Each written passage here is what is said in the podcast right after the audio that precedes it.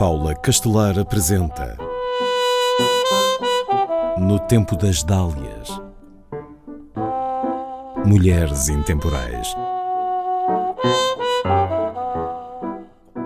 É uma das mais reconhecidas escritoras da língua portuguesa. Maria Agostina Ferreira Teixeira de Bessa, que ficaria conhecida como Agostina Bessa Luís, nasceu em Vila Miã, no Conselho de Amarante, em 1922. O pai, Artur Bessa, descendia de uma família de agricultores daquela região e, em adolescente, foi para o Brasil, onde enriqueceu.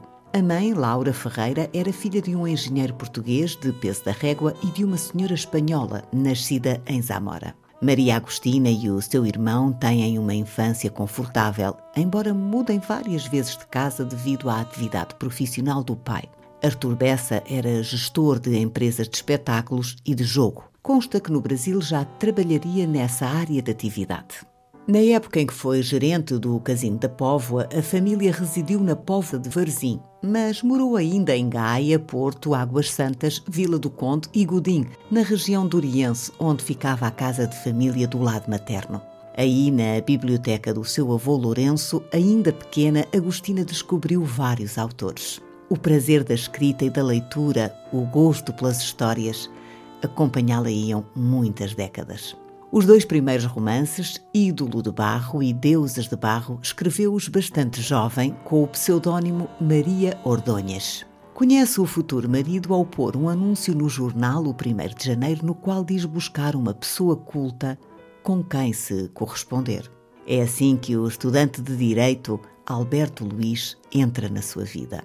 Casam-se no Porto em 1945, onde residirão a maior parte do tempo. Estiveram apenas um período em Coimbra, enquanto o marido terminava o curso, e três anos em Esposente. O casal tem uma filha, Mónica Baldac, que será museóloga e também escritora. Em 1948, Agostina vê ser publicado o seu primeiro romance, Mundo Fechado. Seis anos depois, recebe os primeiros reconhecimentos públicos por uma obra sua. Sibila, que tinha sido publicada no ano anterior, conquista os prémios Delfim Guimarães e essa de Queiroz. Agostina Bessa Luís publica cerca de um livro por ano. Além de romances, escreve peças de teatro, argumentos de cinema, ensaios, biografias e livros infantis. Várias obras suas foram adaptadas ao cinema, principalmente em filmes de Manuel de Oliveira, com quem teve uma colaboração regular e longa. O primeiro filme do realizador, e inspirado numa obra de Agostina, é Francisca, de 1980, uma adaptação do romance histórico Fanny Owen, centrado no Porto boêmio oitocentista. João Botelho, em 2009, adaptou o romance A Corte do Norte para cinema. Filipe Laféria tinha encenado As Fúrias em 1995 no Teatro Nacional Dona Maria II, instituição que Agostina Bessa Luís dirigiu de 1990 a 1993. Escreveu para vários órgãos de imprensa, tendo dirigido um deles, o 1 de janeiro. Fez parte de instituições de prestígio nacionais e internacionais, entre elas a Academia das Ciências, das Artes e das Letras de Paris, a Academia Brasileira de Letras e a Academia das Ciências de Lisboa. A sua obra foi distinguida com vários prémios. Já tinha 81 anos quando, em 2004, lhe foi atribuído o mais reconhecido galardão da literatura em língua portuguesa, o Prémio Camões.